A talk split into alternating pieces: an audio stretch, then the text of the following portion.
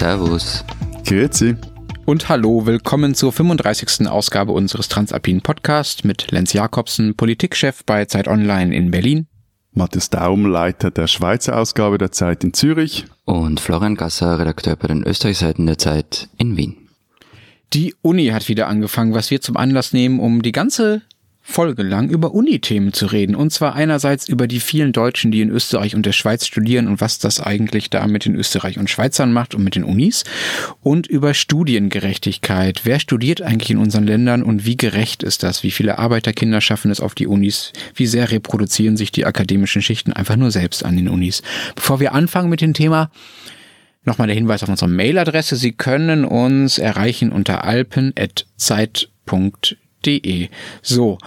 Florian, wir reden heute über eine vergleichsweise harmlose Massenflucht, die so vor 10, 15 Jahren äh, begonnen hat, als nämlich sehr, sehr viele Deutsche nach Österreich gekommen sind, um da zu studieren. Momentan kommt bei euch jeder zehnte Student aus Deutschland. Das sind insgesamt ungefähr 27.000. Das klingt jetzt erstmal nicht nach ganz so viel, finde ich eigentlich.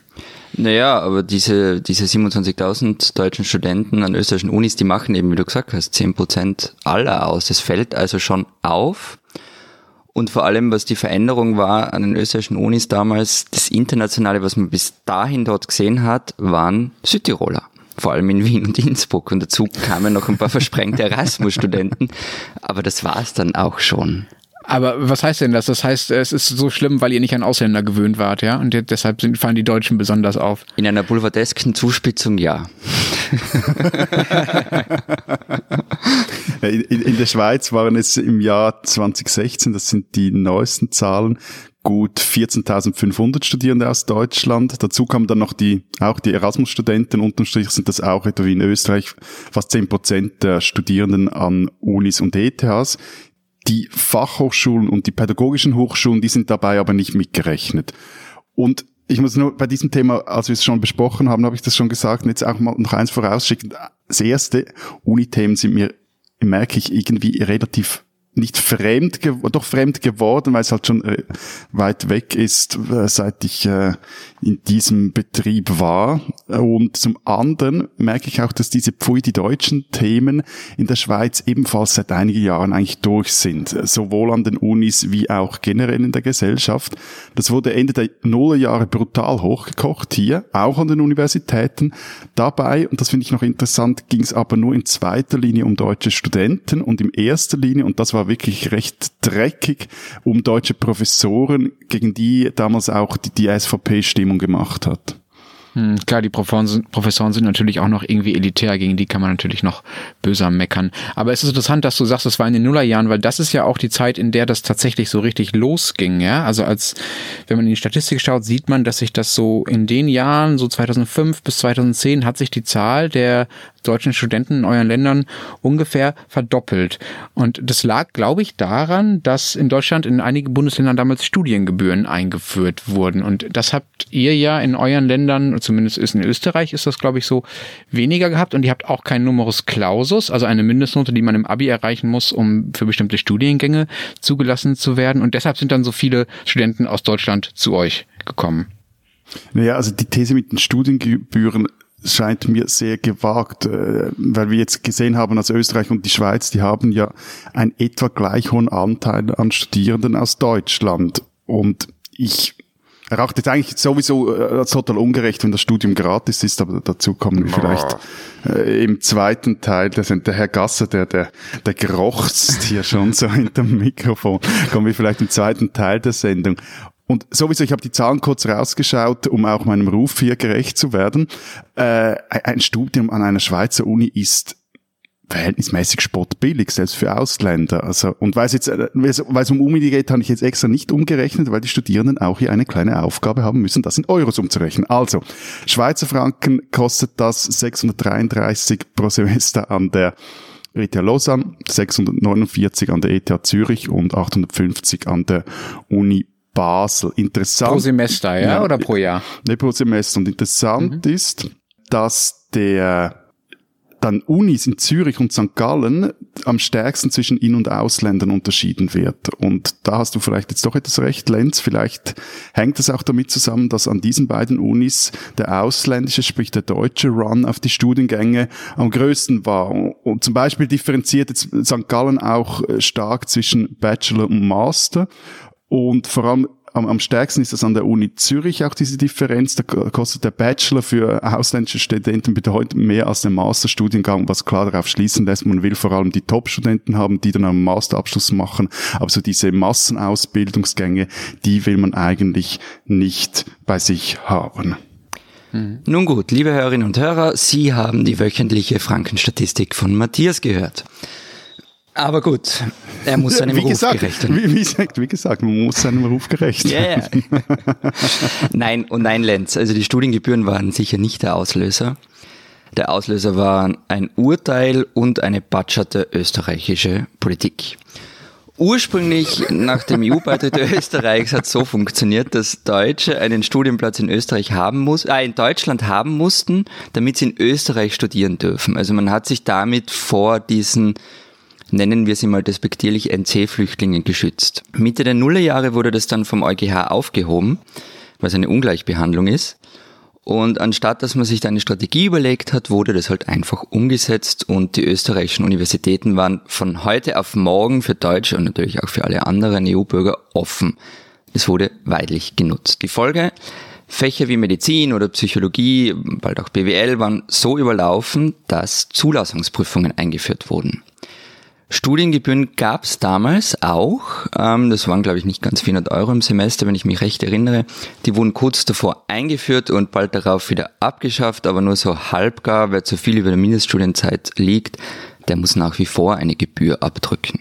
Mhm. Okay. Es gibt übrigens in Deutschland, also waren die Studiengebühren auch nicht besonders hoch. Ne? Das waren so, glaube ich, 600, 600 Euro pro Semester plus Semesterbeitrag. Und dieser Semesterbeitrag ist übrig geblieben von den Studiengebühren. Also den gibt's immer noch. Das sind so 200 bis 300 Euro pro Semester. Das ist dann aber nur so für Nahverkehr und Mensa. Subventionierung und AStA, also studentische Selbstvertretungsfinanzierung. Ähm, also die meisten Bundesländer in Deutschland haben die Studiengebühren dann auch wieder abgeschafft. Was ich mich aber frage, Florian, wäre das nicht ein ganz gutes ähm, Mittel, was äh, Matthias da vorgeschlagen hat oder wovon er erzählt hat, den Zugang zu den Unis eben über Geld zu regeln? Also zu sagen, okay, da müssen die Deutschen halt mehr zahlen, wenn sie nach Österreich kommen wollen und hier studieren wollen? Also das geht nicht. Du kannst nicht EU-Bürger diskriminieren. Ähm, die Schweiz ist halt nicht in der EU. Das ist der Vorteil mhm. davon. Ähm, also, aber nur, nur kurz zu sagen, also vorhin wegen dem Unterschied zwischen ausländischen und, und inländischen Studenten. Also der krasseste Unterschied an der Uni Zürich ist eben beim Bachelor, da, da, da zahlt ein ausländischer Student nicht einmal das Doppelte eines inländischen Studenten. Das heißt dann 1274 Franken im Semester. Das ist nicht wenig, aber es ist, mhm. also es ist meilenweit entfernt von irgendwelchen Studiengebühren an amerikanischen Universitäten, wo es gleich dann mal um Zehntausende von Franken oder Euros geht. Mhm, okay, okay. Aber das massiv, das Problem war eine Zeit lang bei euch schon ganz schön massiv, Florian. Ja? Also ich habe Zahlen gefunden aus dem Wintersemester 2011, 2012. Da haben sich an der Uni Innsbruck 7477 Studenten beworben und davon kamen 300, 634 aus Österreich und 2448 aus Deutschland. Und an der Uni Salzburg kamen auf, kamen 1400 Neuanmeldungen aus Deutschland und 2100 aus Österreich. Und am krassesten ist das in den Studiengängen, die, auf denen in Deutschland ein hoher NC lag, ja. Also um Psychologie in Deutschland zu studieren, braucht man, glaube ich, immer noch so ein NC 1,0 bis 1,3 ungefähr. Und das ist in Österreich nicht so. Und da treffen 76 Prozent Österreich, äh, deutsche Studienplatzbewerber auf 23 Prozent österreichische Studenten. Und das finde ich schon ein krasses Verhältnis. Genau. Und das wird auch zu einem immer größeren Problem. Es führt zu völlig skurrilen Situationen.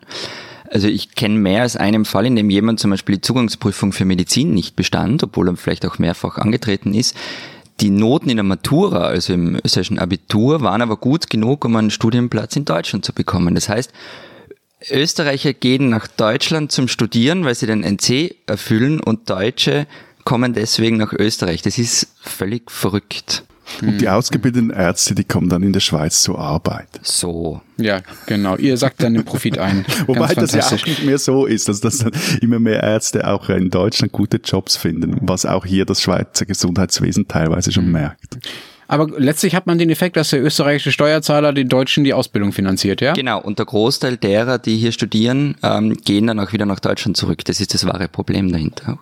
Also wir mhm. bilden, zum, also gerade die Medizin oder Psychologie, wir bilden also Ärzte und Psychologen aus in Österreich mit dieser begrenzten ähm, Studienplatz, mit dem begrenzten Studienplatzangebot, das wir haben. Und die haben wir dann nicht selbst. Ja, bräuchtet ihr die? Ja. Also gerade bei Ärzten wird's krass in nächster ja. Zeit. Und sind deshalb, sind deshalb die Leute wütend bei euch auf die deutschen Studenten? Also wie ist die Stimmung an den Unis? Ich habe noch einen Text aus dem Jahr 2011 gefunden bei Zeit Campus, also oh unserem Unimagazin. Ja ja, du kennst den Text auch, Florian. Ähm, der, ähm, der ist sehr wütend, äh, von einem österreichischen Studenten geschrieben und der regt sich darüber auf, dass er wegen der deutschen Studenten nun Hochdeutsch sprechen muss an der Uni Innsbruck und dass die deutschen Mitstudenten frühzeitig alle Plätze in den Hörsaalen belegen und dann schreibt er, da fühle ich mich gleich wie im letzten Mallorca-Urlaub, da war auch keine Liege vor euren Handtüchern sicher. Jo, also ich habe den Text damals schon für Schwachsinn und dumpfe Jammerei gehalten. Also wer das Hochdeutsch nicht mächtig ist, sollte keine Matura bekommen. Punkt. Und wer es nicht rechtzeitig in den Hörsaal schafft, sitzt am Boden. Die Regel galt schon immer, wahrscheinlich schon im Mittelalter.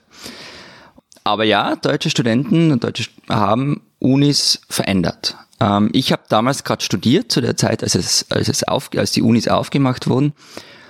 Und ich fand so auf den ersten Blick die deutschen Kolleginnen und Kollegen toll. Ähm, also sie waren teilweise ernsthafter beim Studieren als wir. Das ist auch irgendwie ganz logisch, wenn du fast 1000 Kilometer umziehst für ein Studium dann und noch dazu in ein anderes Land, dann willst du das wirklich studieren. Das macht man nicht einfach so nebenbei. Und natürlich gab es auch immer diese Klischeetypen, den überheblichen Preußen, der uns erklären wollte, was wir für Provinzeier seien und dass sie nun endlich Leben in die Stadt bringen würden oder die sich dann, das war dann immer skurril, die sich dann darüber beklagen, ähm, warum sie als Geschichtestudenten die Grundlagenkurse zur österreichischen Geschichte machen müssten. Das interessiere sie doch gar nicht. Klar, diese Typen findet man auch vereinzelt bis heute. Aber im Gegenzug, was wirklich krass war, war diese Verachtung, die den Deutschen entgegenschlug. Das war oft zum Fremdschämen. Also eine Freundin von mir wurde mal auf der Straße aus einem Auto heraus total arg angepöbelt. Irgendwie sie sei ein scheiß Piefke, die zurückgehen solle, wo sie herkomme. Und das, weil der Typ sie auf dem Zebrastreifen fast überfahren hatte und sie ihm halt dann, keine Ahnung, irgendwas zugerufen hatte. Und auch an den Unis gibt's immer mal wieder Animositäten deswegen, aber irgendwie scheint es dazu zu gehören, wenn Österreicher und Deutsche aufeinandertreffen. Das hat also in der Schweiz mehr eigentlich der Streit war mehr auf äh, Ebene der Professoren und vor allem des akademischen Mittelbaus, weil teilweise deutsche Professorinnen und Professoren, die in die Schweiz berufen wurden, gleich die ganzen Mann- und Frauschaften nachzurucken. Das kam, dann gab dann zu Konflikten Anlass, auch über die Ausrichtung gewisser Lehrstühle, die halt explizit Schweizer Forschungsfälle beackerten, also zum Beispiel bei den Historikern oder den Germanisten oder in den Medienwissenschaften und das hat aber nicht nur mit den Deutschen zu tun, sondern auch mit der Internationalisierung der Forschung. Also das spezifisch schweizerische Themen sind da halt, qua des kleinen Marktes, für die Scientific Community mäßig interessant. Und das ist durchaus ein ernstes Problem, weil da halt, also wo sonst, wenn nicht an einer Schweizer Uni, würde zum Beispiel über Schweizer Geschichte geforscht, weil du hast dasselbe Problem, das Florian vorgesagt hat, wer interessiert sich in Deutschland für österreichische Geschichte und auch an den ETHs das ist das teilweise ein Problem, auch jetzt. Jüngster Fall ist da die Raumplanung, das ist dann halt jetzt ein thematisches Steckenpferd von mir.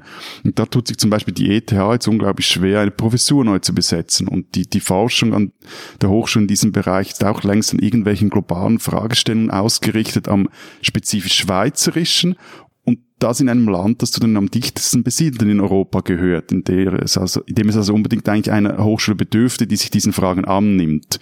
Und vieles davon jetzt an die Fachhochschulen gewandert, das ist auch nicht schlecht, aber trotzdem ist das ein Problem, geht eigentlich auch nicht, weil die ETHs konkret gegründet wurden, um auch direkt die wissenschaftlichen Grundlagen zu schaffen für gewisse politische Entscheide am Schluss dann. Mhm.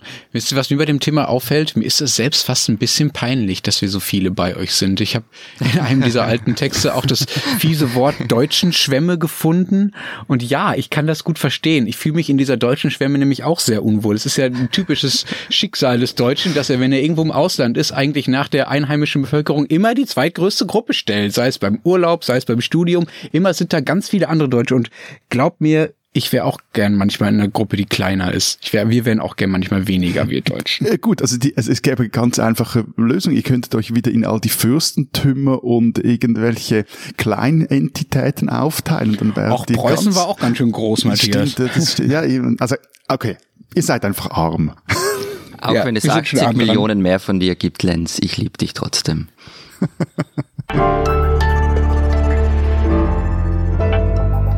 Diesen Österreicher sollten Sie kennen.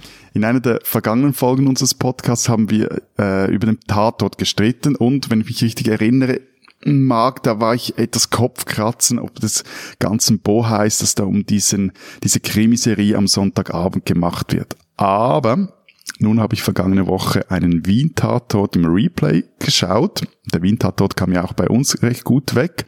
Und die Geschichte war auch wirklich ganz okay, aber so richtig toll war da die Musik. Da trat zum Beispiel an einem Zuhältergrillfest der großartige Wudo Jürgens auf und am Schluss lief ein Lied, das mich richtig gehend, Achtung, jetzt werde ich zum verkappten Romantiker ergriffen hat. Also habe ich das Handy gezückt, Shazam gestartet und eine uralte österreichische Band entdeckt, für mich neu entdeckt, von der ich noch nie gehört habe. Aber als ich dann der Kollegin Gasser davon erzählt habe, wurde ich bombardiert mit Hörtipps. Und zwar, die Band heißt STS, Steinbecker Timischl Schiffkowitz drei Steirer mit akustischer Gitarre, die dreistimmig auf, eben nicht österreichisch, sondern steirisch singen. Das klingt etwas nach Crosby, Stills Nash und hat eben doch sehr, sehr, sehr steirisch oder österreichisch. Kurzum, ich bin angefixt und das Lied übrigens, das hieß Irgendwann bleibe ich dann dort. Nachhören.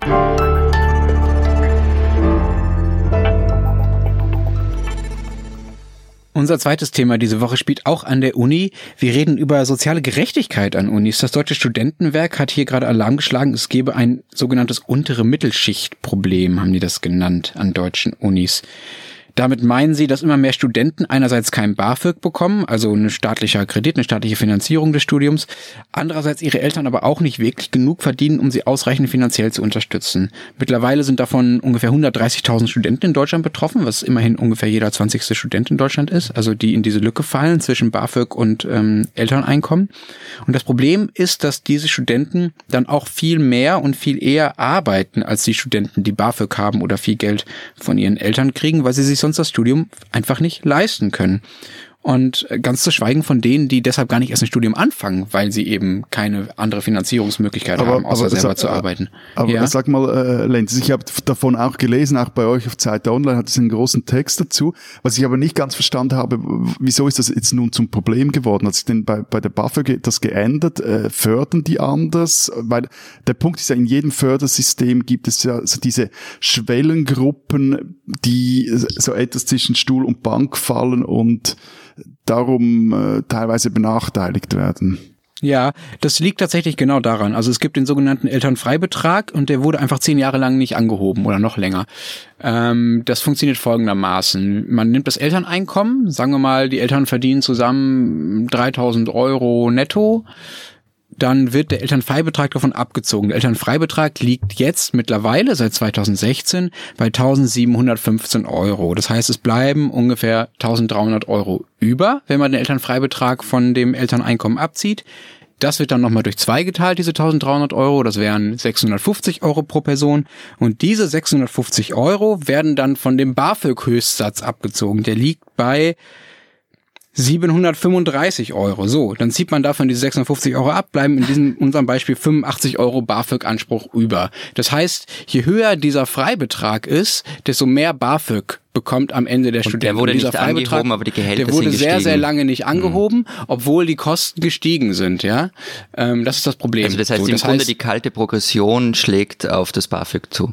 Genau, das ist so, als wenn wir, äh, was ich 15 Jahre lang keine Gehaltserhöhung ja. kriegen würden. War bei so uns ähnlich mit den Stipendien, ja. Genau, das ist das Problem und deshalb sind diese Zahlen gestiegen derjenigen, ähm, die da, die da ein Problem haben. So, das ist der Hintergrund. Wie ist das denn bei euch? Wie werden denn bei euch die äh, Studien finanziert? Wie bezahlen die Aber, Studenten ihr Leben? Ja? Bevor Was noch eine Frage? Noch, noch kurze Nachfrage. Das war politisch so gewollt? Ja, das ist eine gute Frage. Also das, das ist halt genau die Zeit, in der auch diese ganzen Studiengebühren chaotischen Dinge waren. Ja, also da wurde sehr viel experimentiert mit Studienfinanzierung. Da wurden Studiengebühren eingeführt, Studiengebühren wieder abgeschafft. Es gab vom Deutschen Studentenwerk sehr lange das dringende Bedürfnis danach, äh, diesen Freibetrag zu erhöhen. Und ja, das war irgendwie politisch offenbar nicht gewollt. Ja, und man muss aber auch dazu sagen, es ist ja 2016 angehoben worden. Ähm, seitdem ist der Freibetrag ein bisschen höher, ebenso hoch, wie ich ihn gerade genannt habe. Ähm, aber das Studentenwerk sagt halt, das reicht nicht. Man muss ihn nochmal erhöhen und zwar sofort nochmal erhöhen, damit man diese Gruppe wieder verkleinert. Ähm, die wächst nämlich immer noch weiter, ja. Also die wird immer größer, die Gruppe derjenigen, die weder wirklich BAföG bekommt, noch wirklich genug Geld von ihren Eltern. Aber nochmal zurück zu der Frage, wie ist das denn bei euch? Also arbeiten die Studenten bei euch auch so viel? Zahlen die ihr Studium selbst? Kriegen die das vom Staat finanziert? Wie funktioniert das? Also in der Schweiz ist es so, dass die Eltern dazu verpflichtet sind, ihren Kindern eine Erstausbildung zu finanzieren. Und das ist in der Schweiz ein Masterabschluss. Und da ist auch relativ bewusst, wie alt das, das Kind ist. Das kann sicher über 25 sein. Und vor allem interessant ist, wessen Eltern bocken. Oder die das, wenn die das Portemonnaie nicht öffnen wollen, da kann man als Kind seine Erzeuger einklagen. Nein. no, ich kann, der Schweizer, die Schweizerin kann seine Eltern klagen, wenn die ihm kein Studium spendieren. Wenn die Wirklich? ihm kein Studium bezahlen. Und ja, weil die Eltern, es gibt Fälle, aber natürlich nicht so viel. Und es geht da natürlich dann auch vor allem darum, dass, also die Eltern müssen auch in der Lage sein, das zu bezahlen. Und da geht es vor allem darum, dass der Staat sagt, ähm, liebe Eltern, liebe Kinder, ähm, wir bezahlen dann nicht für euch, wenn ihr euch nicht einigen könnt. Also das geht vor allem um diese Fälle, wo, okay. Und, und früher arbeiten recht viele Studierende noch neben dem Studium. Also ich habe noch nicht unter dem nicht oder vor Bologna äh, studiert und da wurde neben her eigentlich recht ähm, viel gearbeitet. Seit der Bologna-Reform ist das aber vor allem in den ersten Semestern fast nicht mehr möglich. Das wird bei euch ähnlich sein. Und da gibt es eine dritte Finanzierungsmöglichkeit über Stipendien, da geht's eben, muss man im Wohnkanton der eigenen Eltern anfragen, oder es gibt Stipendien oder Darlehen, die die Unis selber vergeben. Und dann als drittes auch noch äh, in diesem Teil der Finanzierung gibt es zahlreiche private Stiftungen, die auf die eine oder andere Art und Weise Studis unterstützen.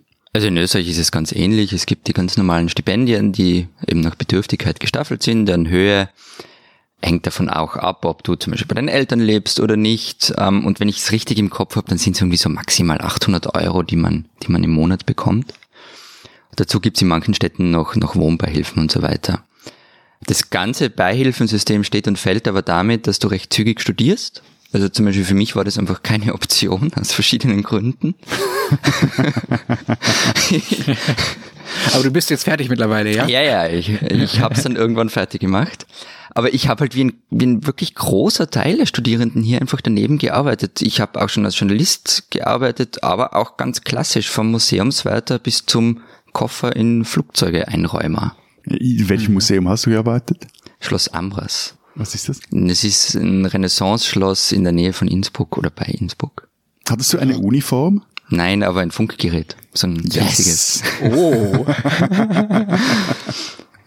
Okay, aber dieses ganze Finanzierungsproblem, also die Frage, wie man sein Studium ähm, überhaupt äh, gestemmt kriegt finanziell, ob man dafür Eltern hat, die das zahlen können oder ob man das selber machen muss und was es da für Hürden gibt, das deutet ja eigentlich nur auf ein größeres Thema hin, nämlich darauf, dass zumindest in Deutschland immer noch vor allem die Kinder von Akademikern studieren, also die, die sich auch leisten können.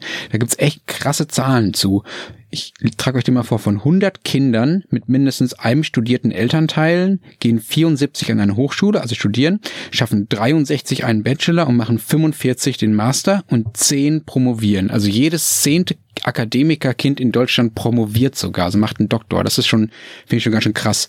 Jetzt zum Vergleich die Zahlen von denjenigen Kindern, wo die Eltern nicht studiert haben. Davon gehen nicht 74, sondern nur 21 an eine Hochschule, nur 15 schaffen einen Bachelor, acht machen den Master und nur einer promoviert. Also ganz, ganz, ganz krasser Unterschied zwischen denjenigen, die Akademikereltern haben und denjenigen, die das nicht haben. Die Experten nennen das Bildungsmobilität und Deutschland schneidet da so schlecht ab wie kaum andere industrialisierte Länder das tun. Ist das bei euch besser? Schaffen es bei euch mehr Akademiker, äh, Arbeiterkinder an die Unis oder ist das bei euch genauso schlimm? Also ich bin ja um jede Statistik froh, wo Österreich mal besser ist als Deutschland. Und in dem Fall ist es so.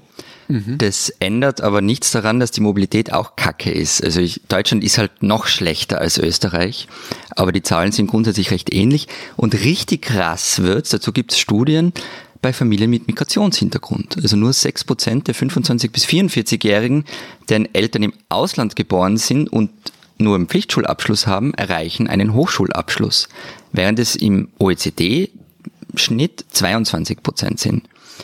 Und als Lösung aus diesem Dilemma, auch um diese schwache soziale Mobilität in den Griff zu bekommen, wird von fast allen Experten empfohlen, die vorschulischen Einrichtungen oder Bildungseinrichtungen zu stärken und aufzuwerten. Und jetzt die Randnotiz. Derzeit wird der Ausbau von Kindergärten gestoppt. Es gäbe nämlich schon genug. In der Schweiz ist das ähnlich, wobei ich muss da noch etwas ausholen, dass eure beiden Länder ja eine bedeutend höhere Abiturquote haben. Also bei uns machen rund 20 Prozent ähm, eine gymnasiale Matura. Und in der Schweiz hat es einen viel stärker, viel besser ausgebauten äh, Dual, also hat ein viel besser ausgebautes duales Bildungssystem. Also es ist nicht so, wenn du eine Berufslehre hier machst und gleichzeitig noch Berufsschule besuchst und Berufsmittelschule, dass du dann irgendeine zweitklassische, äh, zweitklassige, Entschuldigung, Ausbildung hättest. Eigentlich im, im Gegenteil. Also Trotzdem ist dieser sozioökonomische Ausbildungsgrafen krass. Also, obwohl eigentlich noch anteilsmäßig weniger eine gymnasiale Matura machen wie in Deutschland und der Schweiz, ist es auch hier so, dass Akademiker weitere Akademiker produzieren. Am anschaulichsten zeigt sich das im Kanton Zürich und dort korreliert die Maturandenquote sogar mit dem Steuerfuß. Also, das reiche Zollikon am rechten Zürichseeufer, das hat eine Maturandenquote von 44 Prozent.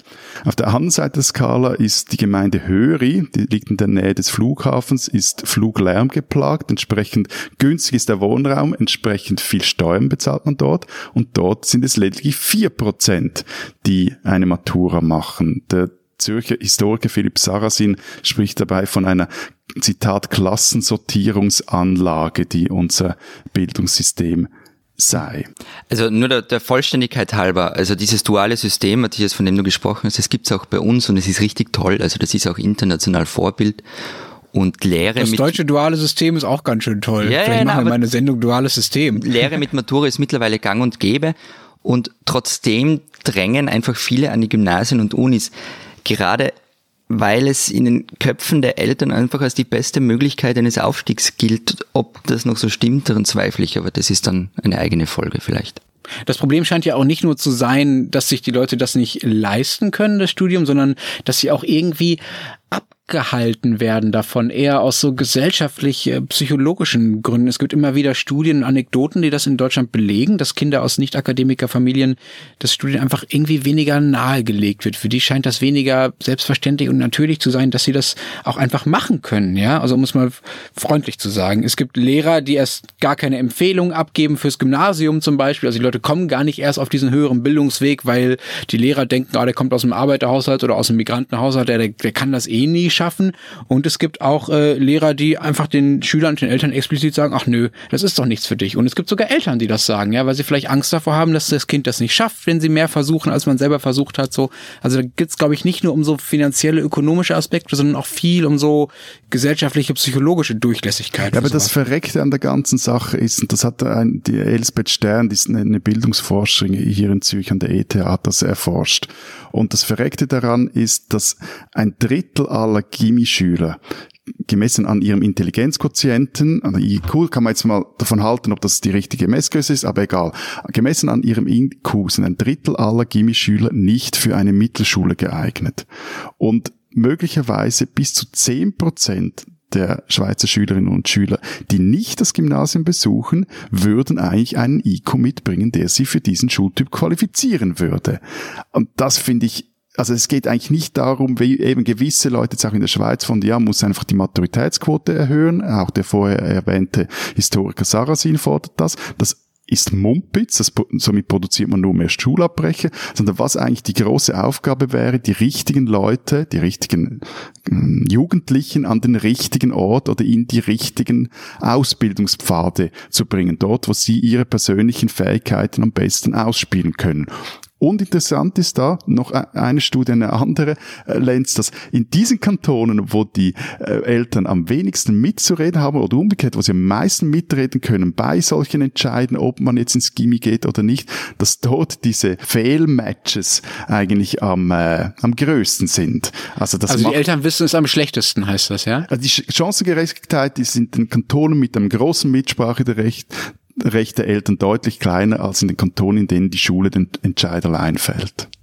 Das war ja geradezu ein prosozialistisches Argument von dir, Matthias den Eltern die Entscheidung über ihre Kinder abzunehmen. Nee, es geht äh, einfach darum, dass man, dass man die richtigen Leute an den richtigen Ort bringt. Und ich finde das wirklich krass. Also ich finde das irgendwie, äh, das ärgert mich auch persönlich. Also ich finde halt, wir können lange über psychologische Argumente reden und, und Gründe, warum das so ist, wie es ist. Ich finde das ganz oft dann irgendwelche Wohlfühlargumente für Bessergestellte, damit man kein schlechtes Gewissen hat.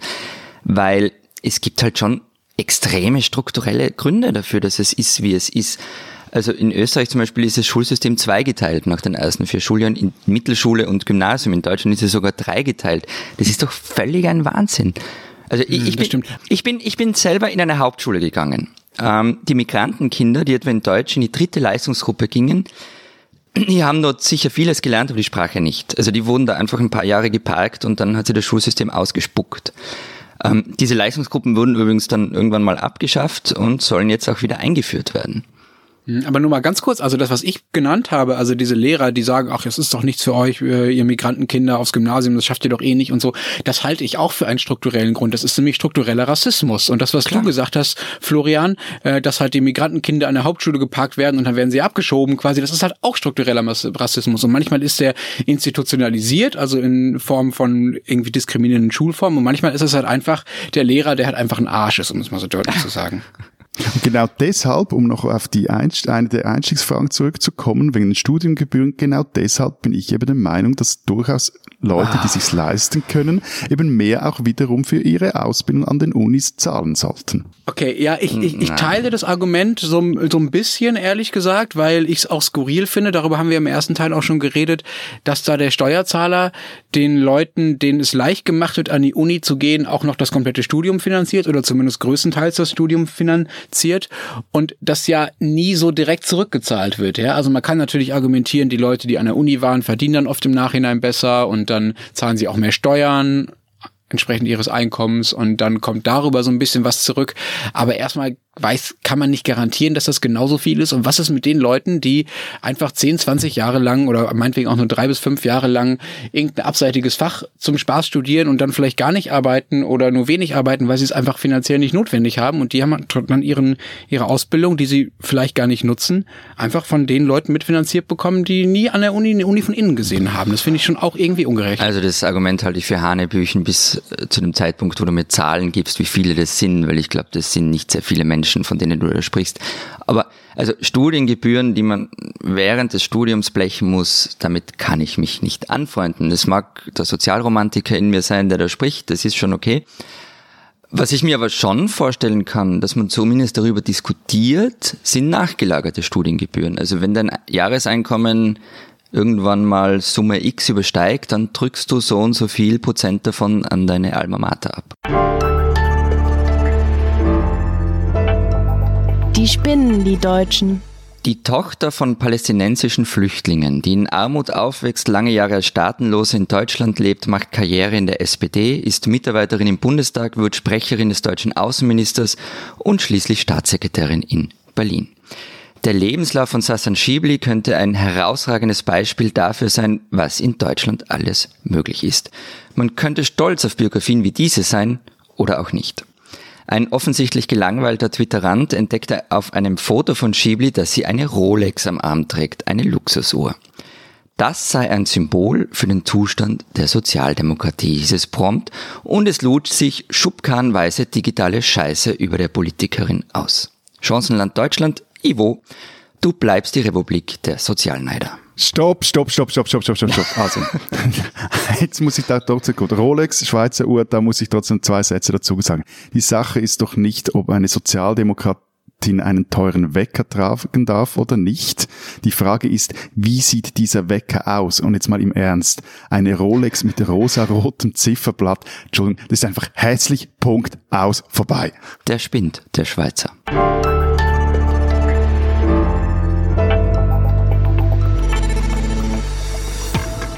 Das war's diese Woche bei der 35. Folge unseres Transalpinen Podcasts. Wir sind nächste Woche wieder da. Bis dahin sagen wir Papa. Ade. Und tschüss.